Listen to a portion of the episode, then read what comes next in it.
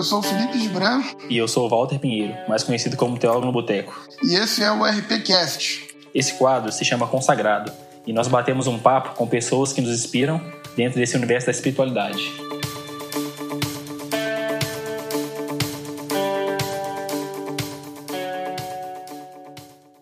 Hoje nós temos o privilégio de receber aqui a Karen Colares. Seja bem-vinda, Karen.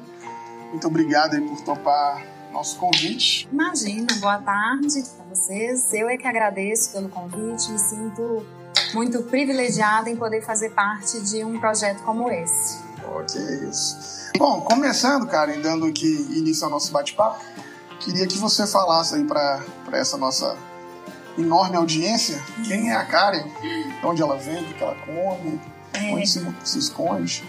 Essa pergunta é muito legal, né? É, como eu disse para o Walter aqui, me faz sentir de frente com Gabi mesmo. É, me dá até vontade de responder em terceira pessoa, mas eu não vou fazer isso não. É, eu acho que tem algumas coisas assim que dão um norte de quem eu sou. Acho que, como Belchior diz, eu sou só uma jovem teóloga latino-americana. É, Antes de tudo, eu sou cristã. Eu acho que é uma moldura que está sempre presente em tudo que eu faço, é, no horizonte que está diante de mim, nas reflexões, em tudo que eu produzo.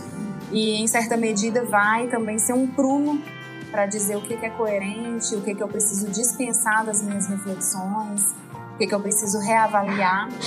É, além de cristã, eu sou casada, né? Meu esposo é pastor de uma comunidade local aqui em Belo Horizonte.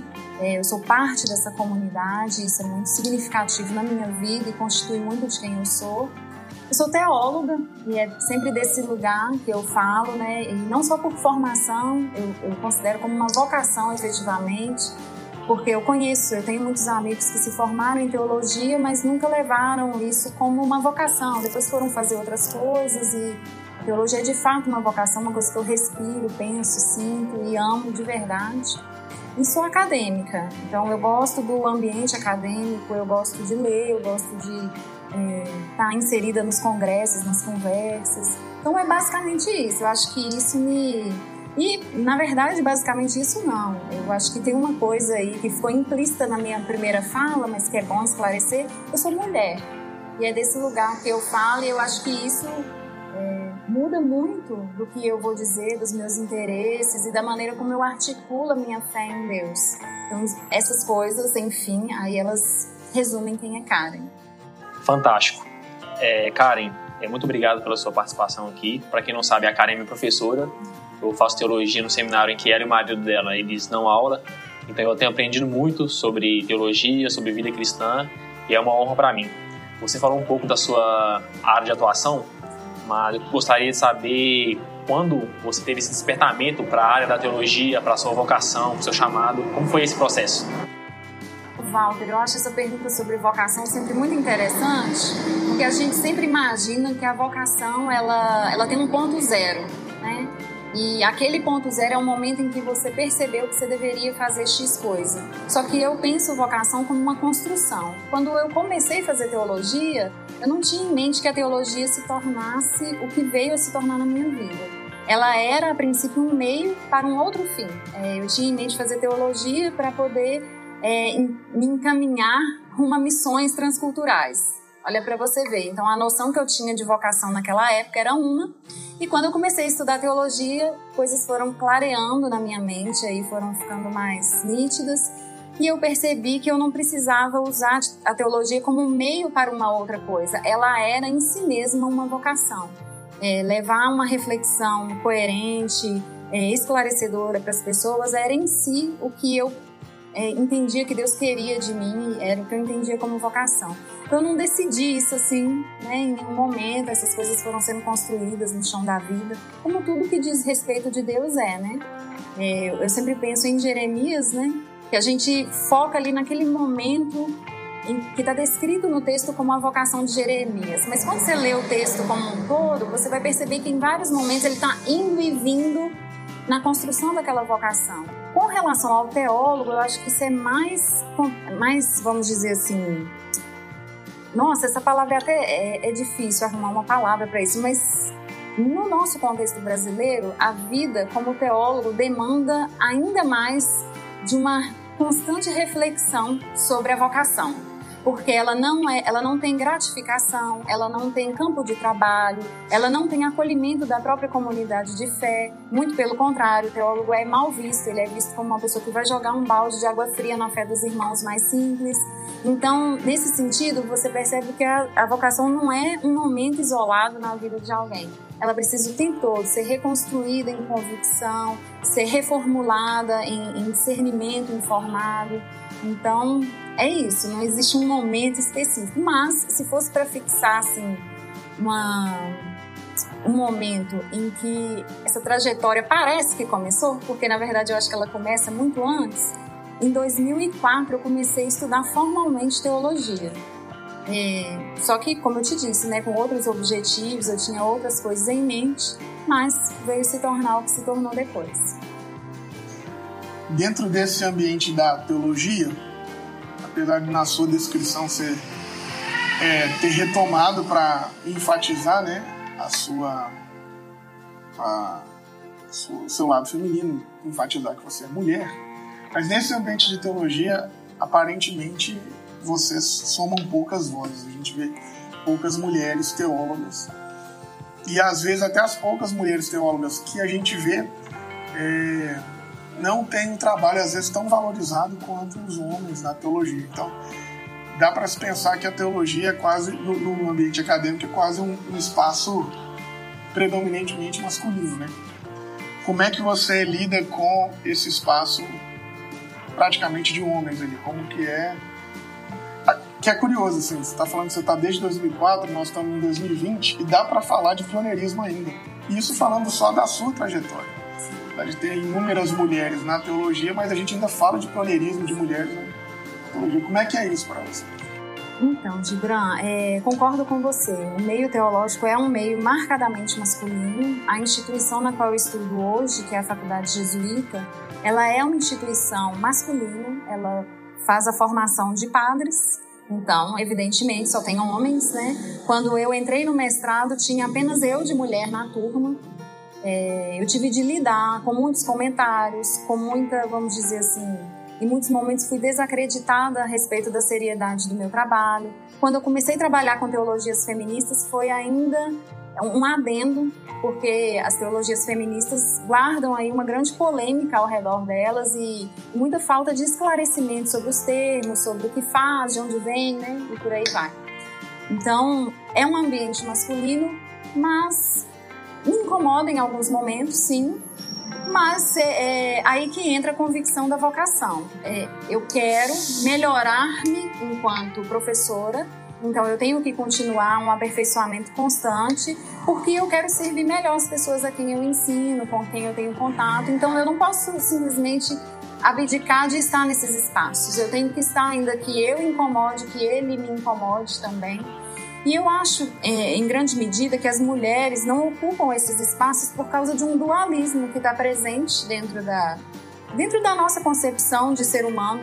A gente sempre pensa no masculino como aquele que está vinculado à intelectualidade, ao raciocínio, à produção intelectual, e a, o feminino está conectado a coisas mais passionais, mais é, da esfera da emotividade, por aí vai.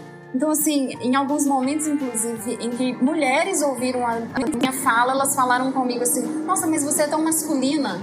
E eu fiquei pensando por que alguém precisa, diante de uma mulher que articula sua fé, dizer que ela é masculina? Porque, na verdade, existe uma, um dualismo na maneira como a gente pensa o ser humano, né? E eu entendo que dentro das escrituras não existe esse dualismo. O ser humano é sempre pensado de maneira muito holística todo ser humano é, é capaz de uma série de potencialidades. Então, as mulheres precisam entender que elas não precisam ficar relegadas a um ambiente específico, a um tipo de produção específica. Elas não precisam também vir ocupar esses lugares para repetir os mesmos discursos, porque é o que eu vejo muito também. Né? Eu leio livros, é, nesse momento eu faço pesquisa de literaturas conservadoras para mulheres. São mulheres escrevendo para mulheres e repetindo os mesmos discursos os mesmos lugares comuns, o mesmo dualismo que relegaram para elas, elas estão reiterando. Então elas precisam entender que não precisam repetir esses lugares comuns. Elas podem reinventar as reflexões, elas podem propor coisas novas e elas podem aprofundar reflexões que na verdade padecem de superficialidade, porque é, você vê uma coisa como dualismo não deveria existir dentro da fé cristã. Deveria ser uma coisa muito clara para a gente que o ser humano é integral. No entanto, não é. E a gente continua repetindo e repetindo. Karen, você, Karen, você fala, citou sobre o termo teologia feminista na sua fala. É, tem como você conceituar e explicar um pouco mais ou menos o que seria teologia feminista? Porque quando se fala em teologia feminista no âmbito nacional e nas redes sociais, é, parece que você está falando de um monstro, de uma bruxa, entendeu? As pessoas têm um pouco de dificuldade de lidar com essas terminologias e elas acabam jogando tudo para o campo liberal da teologia, como se fosse alguém usando da teologia para fazer uma, é, uma crítica identitária ou uma crítica de grupos de minoria.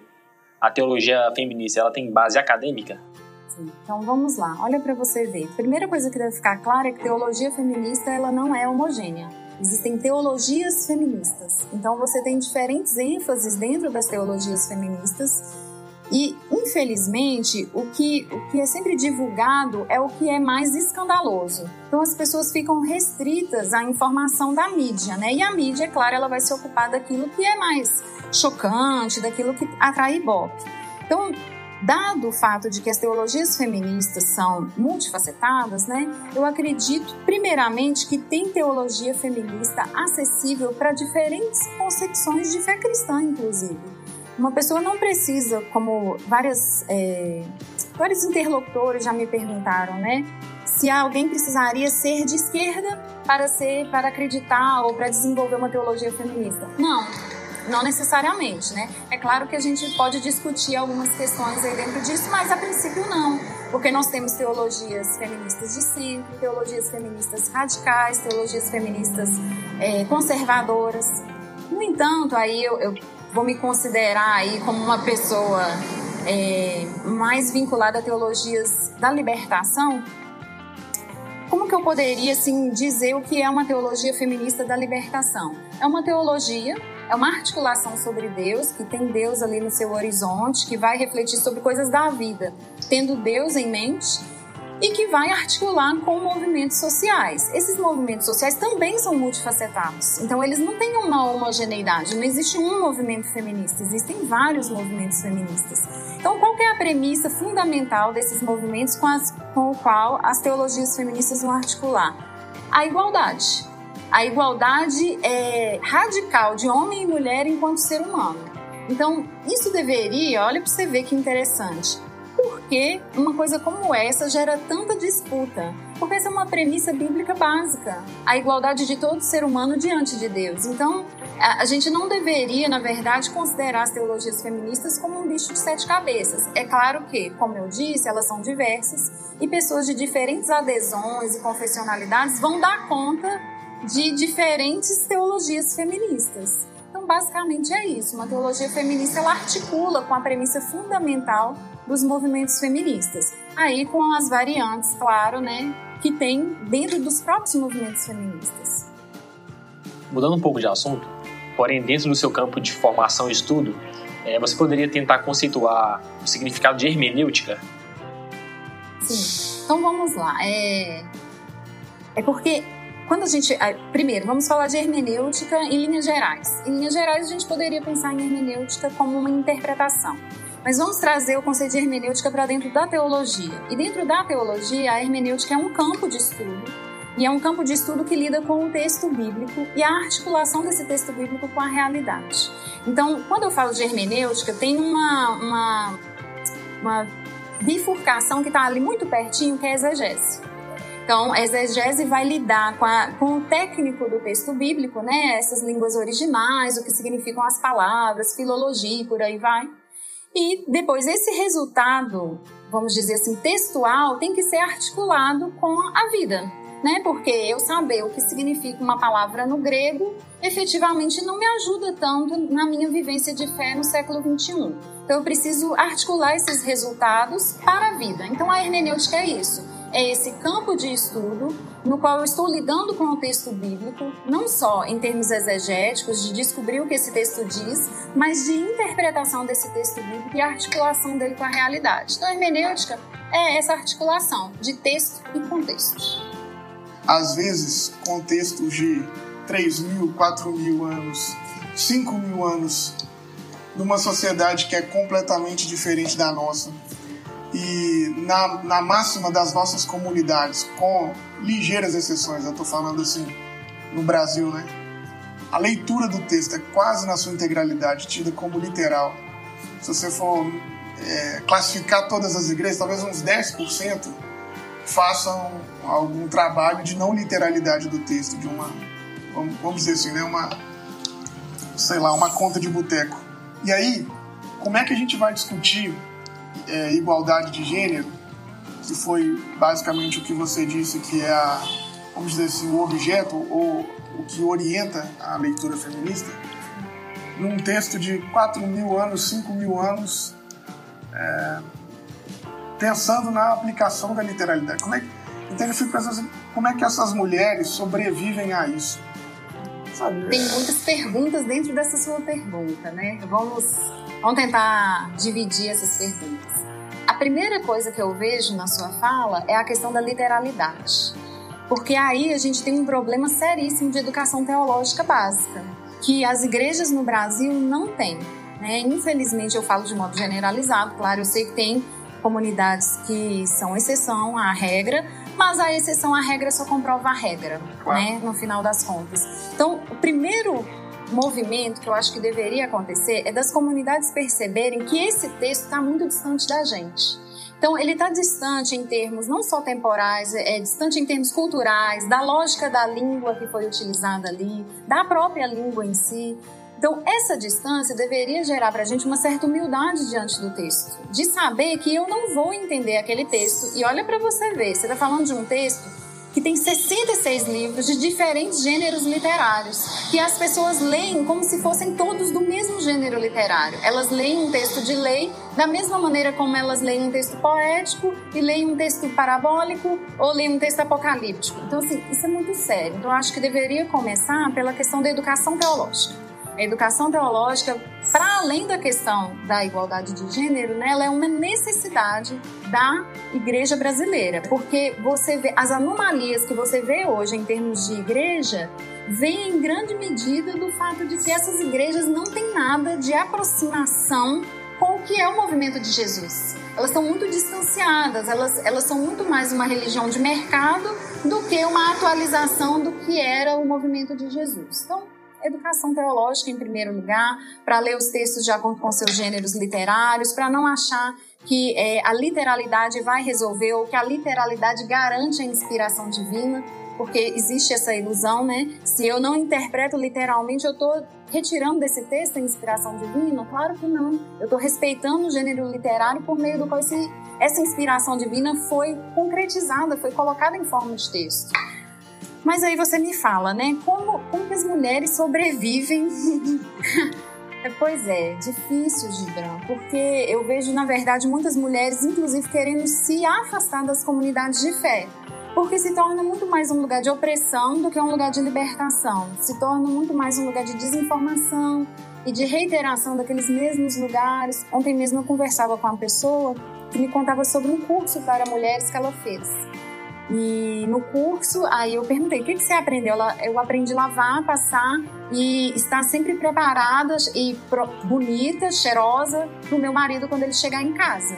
E o nome do curso, é melhor não falar, mas assim, o curso dizia, na verdade, que essa era a mulher de Deus, essa era a mulher segundo o coração de Deus. Então, assim, é muito empobrecedor do horizonte humano você imaginar que alguém está restrito a a essas prescrições, né? Então, eu acho que, infelizmente, a igreja cristã não tem sido, em muitos momentos, um lugar de liberdade para as mulheres.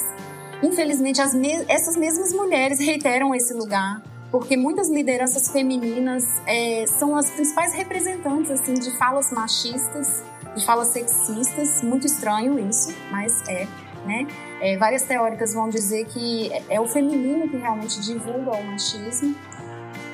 E aí quando a gente fala do texto bíblico, eu acho interessante quando eu citei Gênesis, por que, que eu falo que educação teológica ajudaria muito a gente? O texto de Gênesis mesmo que eu citei, né, de Gênesis 1, 26, 27 e 28, o homem sendo criado à imagem e semelhança de Deus. Esse texto, olha que bacana isso, quando ele é lido dentro do contexto dele, ele é um texto bombástico. Porque nós temos documentos hoje que a gente tem conhecimento né, de, de culturas ao redor do antigo Israel que também falavam sobre ser semelhante a Deus que achavam que apenas o rei era semelhante a Deus. Tem uma, uma carta a um rei chamado Saradon que registra justamente isso, que o rei era semelhante a Deus, o homem livre era sombra desse rei e o homem escravo era sombra desse homem livre. Então, olha para você ver, é, é segmentada é, essa imagem e semelhança de Deus. Quando você vai para o Gênesis, o Gênesis democratiza essa imagem e semelhança de Deus. Ele pega o que está sendo dito na cultura ao redor dele e diz assim: não, eles estavam equivocados. Na verdade, a imagem e semelhança de Deus é compartilhada por todos os homens e mulheres. Ou seja, olha o que eu estou fazendo, eu estou indo para o texto para entender bem o texto. Agora eu vou trazer esse texto para hoje. Quais são os discursos hoje que vão dizer que as pessoas não são iguais? Quantos discursos você conhece e é, organizações políticas e sociais que tentaram legitimar dissimetrias com base é, na noção de que as pessoas não são iguais? Então, quando eu trago esse texto para a atualidade, eu tenho uma bomba de, vamos dizer assim, de subversividade, de de um caráter revolucionário. Então, você viu o movimento? O movimento foi no sentido de entender o texto e trazer o texto para a realidade. Então, a educação teológica poderia ajudar, inclusive, na dignificação de várias mulheres e na igualdade, né, na, nas várias reflexões sobre igualdade de gênero. Só uma coisa que foge um pouco, mas você estava dizendo sobre esse curso aí da, que a sua, amiga participou, Sim. a maioria dos cursos que a gente tem dentro da educação cristã de, de noivos seguem, seguem essa lógica, né? Então eu me lembro uma vez quando eu estava para casar, fui fazer esse curso e ah, o casal que ensinava falava disso, ó, não importa o que faça, se a roupa tá suja, a responsabilidade é a sua mulher. Não importa o que faça, é, o dinheiro e as comidas da casa, as contas, você tem que se virar e, pagar a homem. E aí eu, eu, eu sou ruim desse negócio de referência, mas deveria saber. Eu estava lendo uma teóloga recentemente, é, eu me esqueci do nome, mas nas, nas notas, nas referências do podcast, eu vou lembrar do nome dela, porque é necessário a gente falar a fonte. Ela estava falando que no Brasil, é, como a gente tem uma cultura de trabalho baseada no escravismo, é, nada mais ausente da dignidade do que colocar a mulher justamente nesse espaço de trabalho que é um trabalho não nobre, que é um trabalho de casa baseado no escravismo. Então, ela vai fazendo uma crítica do cristianismo que não consegue superar o escravismo, que não consegue superar essa ideia de que é, esse trabalho é de alguém indigno e coloca as mulheres é, nesse espaço. E aí, vendo você falar isso, eu fico apaixonado, porque a gente percebe quanto de fato o cristianismo é machista, mas quanto o evangelho é libertador. Né? Sim quanto o evangelho tem essa característica de suplantar, inclusive, o cristianismo. E é interessante, Gibran, quando você fala isso, né, dessa, dessa configuração dos papéis de gênero, ela está muito além do próprio cristianismo enquanto movimento institucionalizado. Quando você estuda as sociedades do antigo Mediterrâneo, né, as sociedades do Novo Testamento, todas elas possuíam configuração patriarcal, elas tinham divisão estrita de papéis de gênero. Então, é, já se sabia o que era esperado das mulheres, o que era esperado dos homens. E isso muito para além, isso muito antes do cristianismo se instaurar enquanto né, movimento institucionalizado. Então, essa culpa pende sobre o cristianismo? Sim. Mas é, não é uma característica apenas do cristianismo. Quando você vai ler os filósofos é, da antiguidade clássica, você vai perceber que eles tinham uma série de ideias hipersexistas é, a organização é, do Império Romano era patriarcal, socialmente e politicamente patriarcal, né? Em termos familiares era patriarcal, centrada na figura do masculino, com todas essas noções de que a mulher é o repositório de honra do masculino, então o que ela faz vai trazer lama aí sobre o nome do marido, do irmão ou do, é, do pai, né? Então, assim, essas coisas já estavam presentes nas sociedades da antiguidade, nas sociedades do antigo Mediterrâneo, é, e inevitavelmente pelo caráter da própria revelação, porque a revelação ela é essa esse amálgama de essa mistura de vida como inspiração divina. Então, a inspiração divina, a revelação de Deus se dá na concretude da vida. E a concretude da vida tinha uma organização política específica, socioeconômica específica, que era o patriarcado. Então, inevitavelmente, esses traços vão estar presentes dentro dos textos bíblicos. E aí que é importante a gente não interpretar o texto na base da literalidade, a gente entender os gêneros literários, a gente entender também a, os condicionamentos históricos que os próprios autores têm, porque senão a gente vai é, ter que voltar a uma série de práticas baseado na literalidade do texto. Karen, você falou agora na sua última fala sobre o patriarcado e recentemente estava em discussão com alguns amigos, alguns teólogos, é, eles são de uma linha um pouco mais fundamentalista da teologia e eles afirmam que a Bíblia dá base interpretativa para falar que o patriarcado é um caráter de Deus e uma disposição de Deus de criar a humanidade. Então eles pensam que o patriarcado é, é a vontade de Deus sobre a humanidade. Você concorda com isso ou não?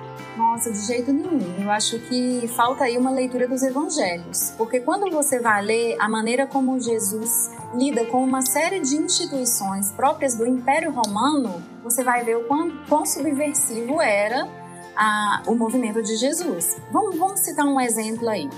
É, quando Jesus fala, por exemplo, que os seus discípulos não deveriam se referir a ninguém como sendo pai, ou quando ele vai falar, é, vamos citar aí, o fato de que mulheres seguiam Jesus o tempo todo, né? Em vários textos dos evangelhos você tem discípulas, mulheres, ou quando você tem Marta e Maria, que é um texto sempre cooptado para fazer um dualismo, né? Dizer que a vida da contemplação é mais importante do que a vida da materialidade, do serviço, que é um texto muito porcamente interpretado, porque na verdade o texto tem uma grande subversi subversividade, desculpa Mar, Mar, Maria, eu sempre confundo Maria com Marta, é sempre um problema.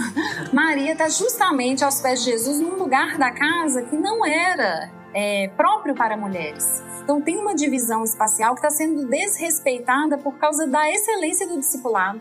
Então, assim, lendo os evangelhos, você percebe que tem uma série de críticas aos modelos patriarcais é, do judaísmo, primeiramente, porque eu não estou querendo aqui, na verdade, ser antissemitista, mas tem traços de, de, de patriarcado dentro do judaísmo, né? não para demérito dele, mas simplesmente enquanto uma configuração social que ele tinha. É, e religiosa que ele possuía, né? Tanto que as linhagens vão ser sempre patrilineares, né? Quando você lê lá genealogias, são sempre os homens que aparecem, porque o nome do masculino é mais importante naquela cultura a circuncisão é um elemento de pertença que é, é, atribuído somente a homens. Então você percebe que é patriarcal nesse sentido, tá? É, é bom sempre esclarecer. Isso não é para jogar tinta no judaísmo para que Jesus pareça mais interessante, mais revolucionário. Tem que ter alguma coisa de revolucionária no próprio judaísmo para que Jesus dê continuidade e é, leve ainda adiante. Então, quando você me pergunta assim, se eu posso concordar com o fato de que o patriarcado, ele na verdade exprime quem Deus é, eu acho que é uma, uma não leitura dos evangelhos. Não tem como ler os evangelhos e não ver Jesus devagarzinho é, contestando essas estruturas, dando lugar para mulheres que não era, não era, vamos dizer assim, lícito, que não era esperado, deixando o escândalo acontecer para o benefício do discipulado, porque o, o, o discipulado é mais importante do que o escândalo, né? Até do que preservar alguma O texto coisa. que você citou de Marta e Maria é uma quebra nessa cultura patriarcal, porque a mulher não pode ser ensinada e Maria está lá aos pés de Jesus, subvertendo uma cultura patriarcal. Sim. E Jesus exalta ela.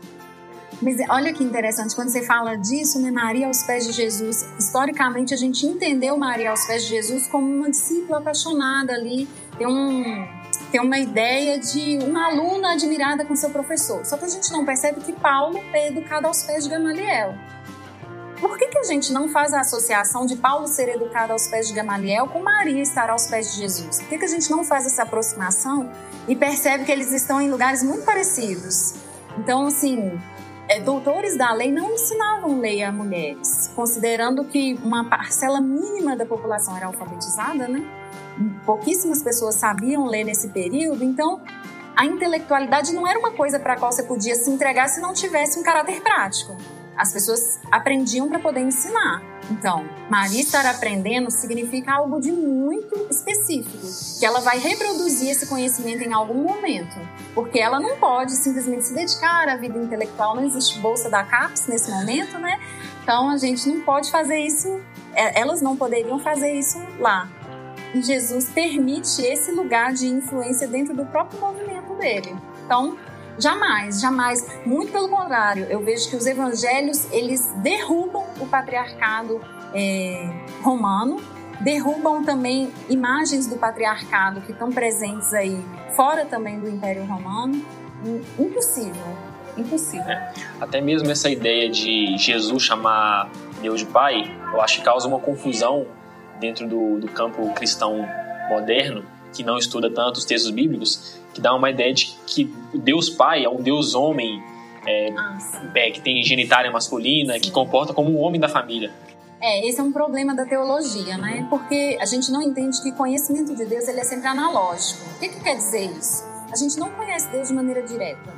A gente acessa Deus via metáfora, via analogia. Então, Deus é pai, Deus é pastor, Deus é o rei, Deus é o Senhor dos exércitos. Mas eu não tenho acesso direto a Deus. Uma personalidade. Deus é abscôndito. O que é abscôndito, gente? Deus é oculto, Deus é mistério. Então, a gente acessa Deus sempre por, vamos dizer assim, por mediação. E essas mediações, numa cultura que é exclusivamente, exclusivamente eu não digo, mas massivamente masculina, essas figuras vão ser também masculinas. O que não quer dizer que Deus em si mesmo, no seu próprio ser, seja homem. Porque, vamos lá, Deus é espírito. Então, é, gênero não poderia ser atribuído a Deus. É, esse é um erro crasso, assim, de teologia, né? De, de básico, muito básico mesmo. Deus não é homem, assim como ele não é mulher. As, o que quer dizer isso? Que figuras variadas podem falar de Deus. Não, Deus não é só pai, Deus é mãe também. É, para muitas pessoas, a figura da mãe é muito mais significativa do que a do pai. E ela é uma metáfora muito melhor para dizer de quem Deus é do que a figura do pai. A gente não a Bíblia ela não é exaustiva. Então, assim, ela dá um, um um resumo do que foi a história de fé do povo de Israel e dos primeiros discípulos de Jesus. Mas essa não é toda a história. A gente pode pensar em Deus em outros termos também. Eu não preciso ficar presa aos termos que historicamente foram configurados ali. Eu posso pensar Deus como mãe, como uma amiga, o que não quer dizer que no ser de Deus, seja. Deus seja mulher. Né? A gente precisa entender que é sempre analogia.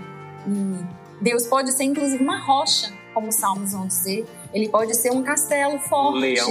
ele pode ser o um leão. Então você vê várias analogias possíveis para se falar de Deus, sendo que Deus não é nenhuma delas.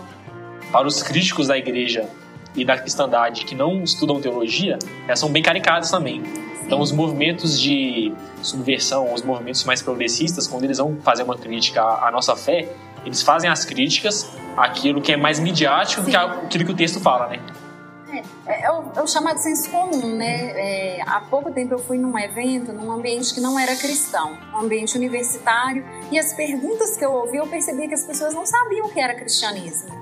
Falei, gente, não, isso não é cristianismo, isso aí é uma caricatura do que é cristianismo. Você pegou as, as piores partes, recortou, montou, montou um Frankenstein e me entregou e disse: Isso aí é o cristianismo. Peraí, vamos esclarecer. Então, infelizmente, os cristãos têm muitas ideias caricatas sobre Deus ainda, né? Por falta de conhecimento bíblico-teológico, de se dedicar ao estudo das Escrituras com seriedade. De não achar que é só abrir a Bíblia lá, apontar o dedo que Deus vai falar comigo. É, a gente é, vê com muita frequência a utilização é, das cartas paulinas justamente para reafirmar essa, essa noção do, do masculino, da, da preponderância do homem, aquela coisa toda. E é curioso que a desconstrução desses textos, inclusive, é, é onde se acertam muitas teólogas feministas. Assim. Então, como é que a gente lida com isso? Assim, esse texto que vai dizer sobre a, a masculinidade, um texto que vai falar sobre a igualdade de gênero? Como é que é uma leitura razoável dessas cartas paulinas? Como é que funciona isso? Então, Gibran, é... vamos pensar primeiro nesse corpus, nesse corpo de escritos de Paulo aí. Uma, uma, uma divergência dentro da teologia, a princípio, para começar a discutir essa questão, é quais cartas são paulinas e quais não são. Então, você tem algumas, é, poucas cartas que consensualmente são paulinas e outras cartas que é, já tem uma discussão assim há muito tempo de que são cartas posteriores a Paulo de discípulos que estão tentando atualizar a tradição paulina para sua época. Então, o que você vai perceber dentro desses textos é que Paulo, originalmente, ele porque a gente também não pode ser anacrônico. Paulo é um homem do século I. Eu, no século XXI, eu vi muito mais em termos de história, de descoberta científica e de uma série de é, evoluções que Paulo não viu. Então, assim, eu não tenho como demandar de Paulo ir para dentro do texto bíblico e demandar que ele fale sobre as realidades do século XXI. Ele fala sobre as do século I. E naquelas realidades do século I, se eu entendo o que Deus está dizendo ali, o que, que é de inspirado ali, eu consigo transportar isso para cá. Mas isso tem limitações. Então, assim, o uso dos textos paulinos para reiterar um lugar de, de, subserviência é um mau uso do texto porque ele desrespeita um, um, uma regra básica assim, de interpretação que é considerar a distância temporal entre os textos, a distância cultural entre os textos e uma série de nuances que, que, fazem, que fazem com que aquele texto faça sentido ali, mas ele não faça sentido aqui. Então, quando eu digo isso, eu não estou dizendo que Paulo seja descartável, irrelevante, de maneira nenhuma. É, ele é um homem do seu tempo, mas ele é também um homem à frente do seu tempo, porque ele tem uma série de impulsos extremamente revolucionários. Vou citar um exemplo para você. Quando Paulo está discutindo em 1 Coríntios sobre a, a, o divórcio e a questão de permanecer ou não com o seu cônjuge que não é crente, ele discute também a pertença do corpo. E ele vai dizer que o corpo da mulher pertence ao marido, assim como o corpo do marido pertence à mulher. Isso que ele está fazendo é uma bomba, porque na cultura ao redor dele, essa é a importância de entender ele dentro do tempo dele. Porque se eu tentar trazer ele para cá, ele vai parecer super machista. Mas quando eu entender dentro do tempo dele, eu sei que ele está dando um passo adiante. E ele está dizendo, na verdade, uma coisa que ninguém ao redor dele dizia. Ninguém pensava no masculino pertencendo ao feminino. Muito pelo contrário, era sempre essa figura é, dominante e a mulher como subserviente. Assim, ele faz vários, vários progressos. As cartas que são consideradas não paulinas originariamente, elas são cartas que já têm mais acomodação à cultura. Então, por exemplo, vou te dar um exemplo que tem sido, é, no momento, o foco dos meus estudos: Efésios. Efésios, por vários estudiosos, é considerado uma carta não paulina, por vários motivos que né, a gente precisaria de muito tempo para discutir. Mas você percebe que ele está muito mais disposto a se acomodar à cultura ao redor do que os escritos paulinos. Você vê o texto de Efésios, que é usado como um clássico para mostrar o que é o homem e o que é a mulher, né? O homem é o cabeça e essa mulher é o corpo aí, assim como Cristo e a igreja.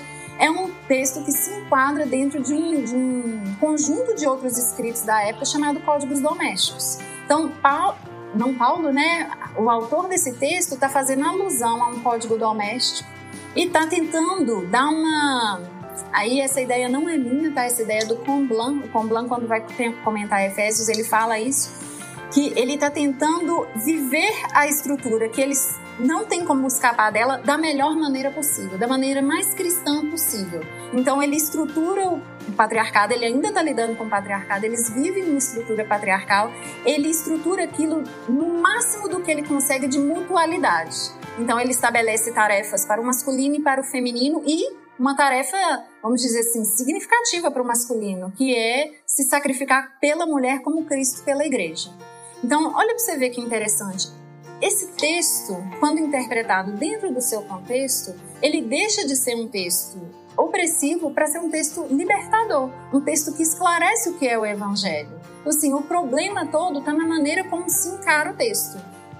Lê-lo como se fosse literalmente, é, como se eu, simplesmente numa leitura natural do texto, conseguisse obter o sentido mais, o sentido mais amplo dele no seu próprio contexto. É, dentro dessa reflexão que a gente está falando, principalmente sobre interpretação de texto, que é o assunto, acho que, maior daqui do, dessa discussão, essa importância de entender o texto é, naquilo que ele realmente quer dizer e não como a gente interpreta, é, eu vejo um, uma dificuldade muito grande pensando em futuro mesmo de igreja, futuro do Brasil. Eu, eu me sinto mais pessimista do que otimista, mesmo tentando ser otimista. Porque esse exercício é muito difícil. É, falando, eu sou um cara particularmente que tenho abertura para poder falar as minhas ideias nos lugares que eu vou. Mas mesmo assim, quando eu tenho essa abertura, tem alguns limites que não são ultrapassados. Igual essa ideia de falar que talvez Efésios não é um texto paulino, fora do ambiente acadêmico, onde a gente tem o instrumental todo de livros e teóricos para pensar isso, isso é inaceitável dentro de igreja. Os próprios cursos que a igreja fornece para a comunidade vão afirmar que os textos são de todos de Paulo e que Deus protegeu a história para esse texto chegar até nós. Então, o discurso é um discurso, acho que muito é, opressor e que não permite essa tal interpretação. É, mas olha, ainda que a gente considerasse a autoria como paulina, né? Ainda que por qualquer motivo a gente considerasse é, negligenciando todas as evidências, é, eu poderia argumentar a mesma coisa que eu argumentei quando desfiz da autoria paulina, né? poderia mostrar uma acomodação à cultura ao redor, porque você tem que pensar que esses cristãos são um movimento iniciante. Então, eles têm toda uma questão de não despertarem perseguição, não despertarem escândalo. Então, eles querem ser aceitos pela comunidade ao redor, eles querem dar bom testemunho. E um bom testemunho eficaz numa cultura em que há divisão estrita de papéis de gênero, qual é? Conservar a divisão estrita de papéis de gênero. Então, assim, é, mesmo que a gente não falasse né, da não autoria paulina, daria para refletir o texto nesses, nesses parâmetros que eu te, que eu te é, Quando você falou isso agora, eu lembrei de uma fala do pastor Ed Renekiewicz, que em uma das pregações, quando ele vai falar sobre Paulo, ele justamente é, confirma aquilo que você está falando agora. Que Paulo ele tinha muitos dilemas sociais para lidar e ele não tinha tempo de ficar brigando com as culturas locais, porque senão ele não prega o evangelho. Se ele fosse lidar com todos os problemas de escravidão, é, segregação feminina, ele morre. Então a mensagem do evangelho não continua. Então a igreja do primeiro século, como você acabou de falar, ela está se adaptando e se escondendo dentro de casas para poder falar do Cristo ressurreto. Então acho essa colocação fantástica também. Cara, é, a gente estava falando aqui, o Walter citou, e a gente vai caminhando para o final sobre a relação dessa teologia, dessa leitura feminina das Escrituras e como é que a gente lida com isso com as comunidades neopentecostais. Justamente de ser o espaço onde a gente vê mais a, a preponderância das mulheres, onde no ambiente neopentecostal e a, a, até mais no neopentecostal, que o pentecostal ainda conserva um patamar de machismo, vamos dizer assim, é, a, a, o espaço para essas mulheres é muito bem franqueado. E essas mulheres são entendidas como é, líderes religiosos nesse espaço onde elas estão. E é curioso até porque em alguns lugares muito periféricos são essas mulheres que dizem quem entra, quem não entra dentro das comunidades, é elas que conversam com o traficante e liberam ou não autorizam. Mandatárias, né? são essas, as, essas pastoras do coque em alguns espaços periféricos, elas são realmente a representação de Deus ali naquele território. E como é que a gente vê isso, assim, essa, essa leitura feminista a partir dessa lógica neopentecostal, periférica? Aí, é, aí vem a pergunta, né? O que, que vem primeiro, o ovo ou a galinha? Porque a gente fica pensando assim, poxa, mas se não existe interpretação teológica correta nesses ambientes neopentecostais, que as mulheres chegam às posições em que estão? Aí que vem. É, isso, isso demandaria, na verdade, uma análise mais pormenorizada, né? Mas vamos traçar algumas linhas gerais para a gente pensar, começar a pensar aí. Primeira coisa, eu me pergunto se nessas comunidades neopentecostais existe leitura é, séria das escrituras pelo menos naquelas nas quais eu já estive convivi, eu percebo que esse lugar que as mulheres conseguiram, elas só conseguiram por falta de leitura bíblica. Por quê? Porque as pessoas não conhecem o suficiente, nem o mínimo do texto, para alegar algo como o que o, o, Walter alegou aqui, né? Por exemplo, de que tem amigos que dizem que o patriarcado representa Deus. Então, a ausência completa de uma reflexão bíblico-teológica permite que as coisas sejam feitas assim. Esse é um primeiro ponto. Um segundo ponto, que eu acho que é um motivo de esperança, é o fato de que o espírito move onde quer. E assim, o, o espírito tem esse poder de democratização. E, e, o dom do espírito é justamente isso. Ele não, ele não seleciona por gênero para conceder dons. Então, assim, eu vejo que o, a própria concessão de dons do espírito nessas várias comunidades tem feito com que a comunidade reconheça aquela mulher num dom específico. Mas penso também que existem muitas mulheres que estão nesses lugares só para fomentar discursos machistas. Então, não necessariamente uma representatividade feminina é feminista. É, uma mulher pode estar num lugar de destaque em que ela é, simplesmente joga em tinta em qualquer discurso de igualdade. Falando de Joyce Meyer, não, né? é, não vamos citar nomes, né? Pra... Eu sou uma pessoa muito diplomática, assim, eu tento não, não chocar.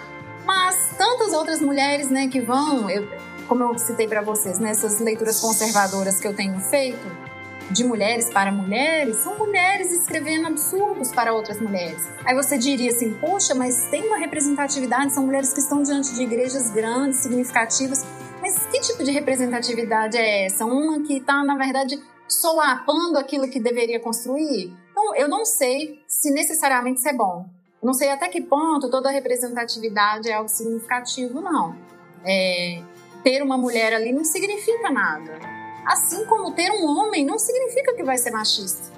Né? Eu conheço muitos homens muito bons em, em, discursos e práticas de igualdade de gênero. Então não se trata de um sexismo às avessas, não se trata de tirar os homens para colocar as mulheres, mas se trata de, de uma percepção da, de toda a comunidade de que todos ali são corpo de Cristo igualmente e plenos cidadãos do reino, né? É, eles não têm benefícios diferentes um do outro, são todos cidadãos plenos do reino. Tem um ponto que eu queria acrescentar também. Que na maioria dessas comunidades são periféricas, inclusive são dados de pesquisa agora, né? Que são periféricas e tal. É, até foi dito que 60, 68% dos evangélicos, é, 68% dos evangélicos do Brasil são mulheres negras e que ganham até um salário mínimo. Uau. Então tem a questão de que o homem negro na periferia, se bobear, vive menos, né? Estou é, acostumado a chegar em alguns lugares onde algumas ocupações as lideranças são todas mulheres. Então, ah, por que não? Porque mataram todos os homens. Sim. Então, os últimos 12 líderes foram mortos. Sim. Então, restou as mulheres. Então, como não tem ninguém mesmo, também vai, porque é. É, o, homem, o, o, homem negro jovem na periferia ele, ele é alvo de é, enfim, né? Então acaba que as mulheres também estão lá porque são as que sobram. Ou seja, tem muitas coisas que a gente pra... precisa considerar para poder dizer por que isso acontece claro. e se o que acontece é bom, né? Verdade. Também.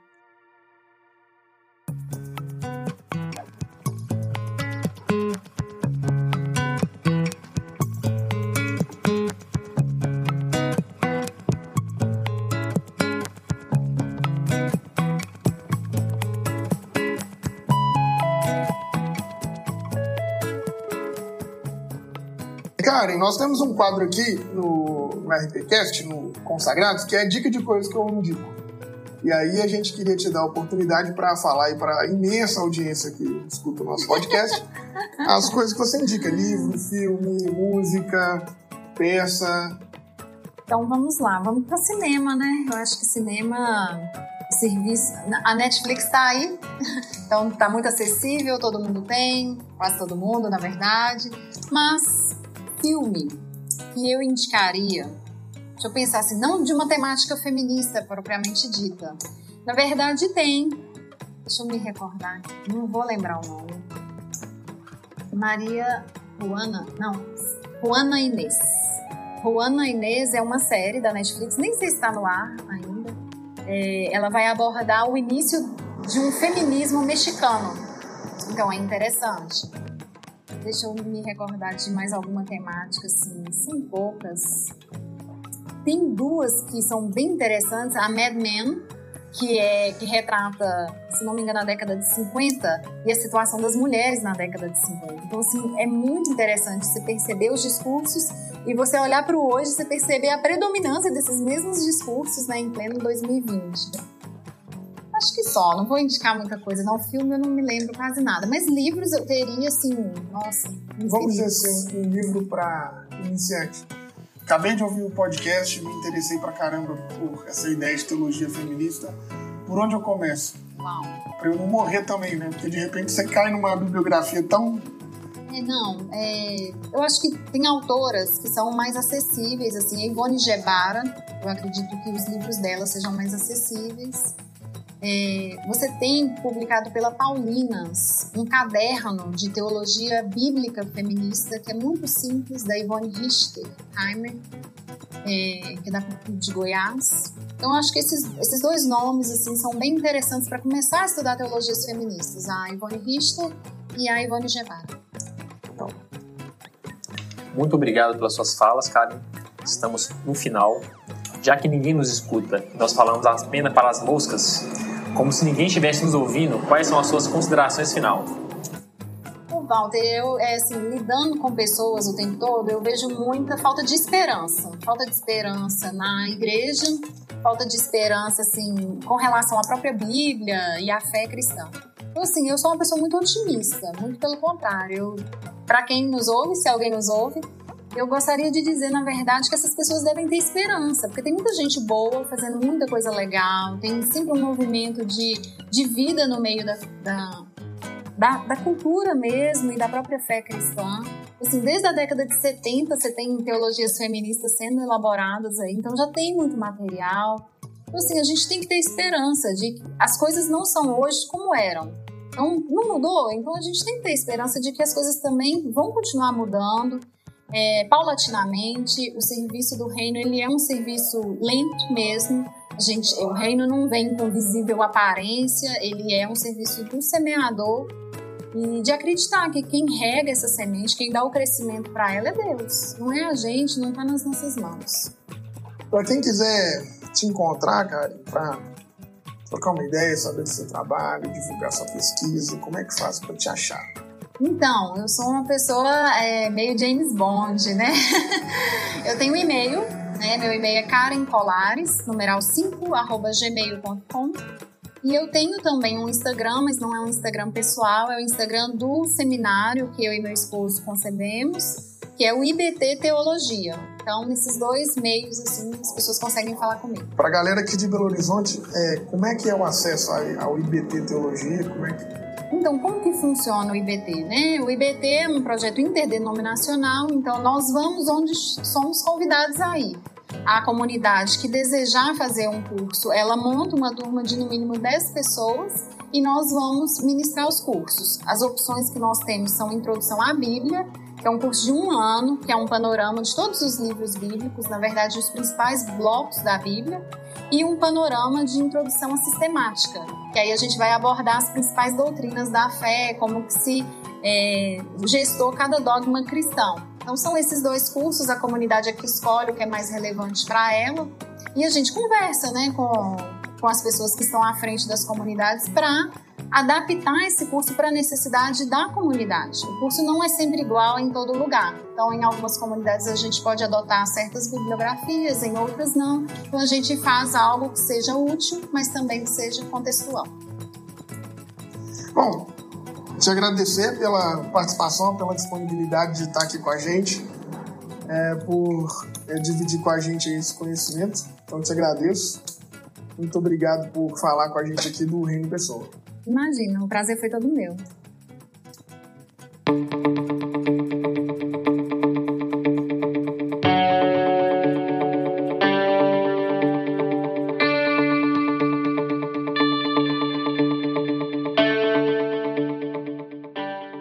Então, pessoal, fechamos aqui mais uma entrevista com a Karen Colares. É, se você gostou, deixa aí o seu like, seu comentário deixa suas dúvidas também, as suas questões, a gente encaminha para Karen, ela podendo, ela, ela responde. Nos ajude aí nessa caminhada de fazer uma discussão sobre espiritualidade no Brasil. Escuta, curta, compartilhe aí o nosso podcast. Você também pode ajudar a gente a seguir vivo, é, apoiando a gente na nossa campanha de financiamento coletivo. Tem lá o Apoia-se, é, que tem as nossas campanhas de financiamento e tem várias gratificações. A primeira delas é que a gente ora por você. E a nossa oração é forte. É isso aí. Aquele abraço, falou, valeu!